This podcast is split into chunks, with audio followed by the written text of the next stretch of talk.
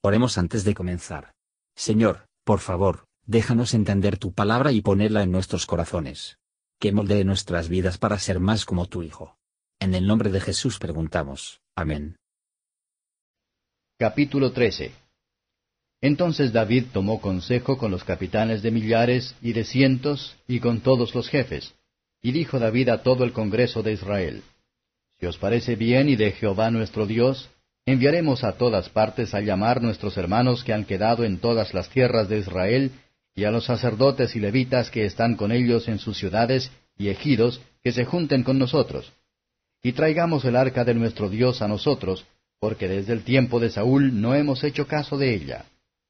Y dijo todo el Congreso que se hiciese así, porque la cosa parecía bien a todo el pueblo.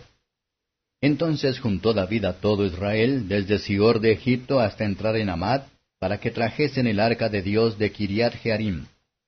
Y subió David con todo Israel a Baala de Kiriat Jearim, que es en Judá, para pasar de allí el arca de Jehová Dios que habita entre los querubines, sobre la cual su nombre es invocado. Y lleváronse el arca de Dios de la casa de Abinadab en un carro nuevo, y Usa y su hermano guiaban el carro. Y David y todo Israel hacían alegrías delante de Dios con todas sus fuerzas, con canciones, arpas, salterios, tamboriles, címbalos y trompetas. Y como llegaron a la era de Chidón, Usa extendió su mano al arca para tenerla, porque los bueyes se desmandaban. Y el furor de Jehová se encendió contra Usa e hiriólo, porque había extendido su mano al arca, y murió allí delante de Dios. Y David tuvo pesar, porque Jehová había hecho rotura en Usa, por lo que llamó a aquel lugar Pérez Usa, hasta hoy. Y David temió a Dios aquel día y dijo, ¿Cómo he de traer a mi casa el arca de Dios?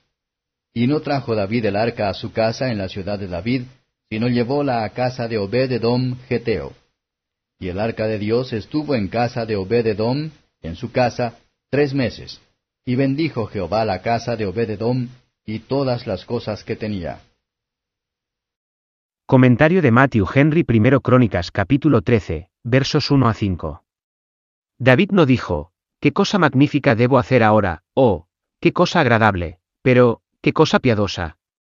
Que podría tener la comodidad y beneficio de ese oráculo sagrado. Vamos a traer el arca a nosotros, que puede ser una bendición para nosotros. Los que honran a Dios, el beneficio a sí mismos. Es la sabiduría de los que se establecen en el mundo, para tomar el arca de Dios con ellos. Esos son propensos a seguir en el favor de Dios. Que comienza en el temor de Dios, versos 6 a 14. Que el pecado de Uza advertir a todos a prestar atención a la presunción, la imprudencia, e irreverencia, en el trato con las cosas santas, ni ninguno piense que un buen diseño justificará una mala acción. Deje que el castigo de Uza nos enseña que no se atreven a jugar con Dios en nuestros enfoques para Él, pero vamos, por medio de Cristo, confiadamente al trono de la gracia. Si el Evangelio sea hasta cierto olor de muerte para muerte. Ya que el arca estaba Uza, y sin embargo nos dejó la recibimos en el amor de ella, y será para nosotros un sabor de vida para vida. Gracias por escuchar y si te gustó esto, suscríbete y considera darle me gusta a mi página de Facebook y únete a mi grupo Jesús Answers Prayer.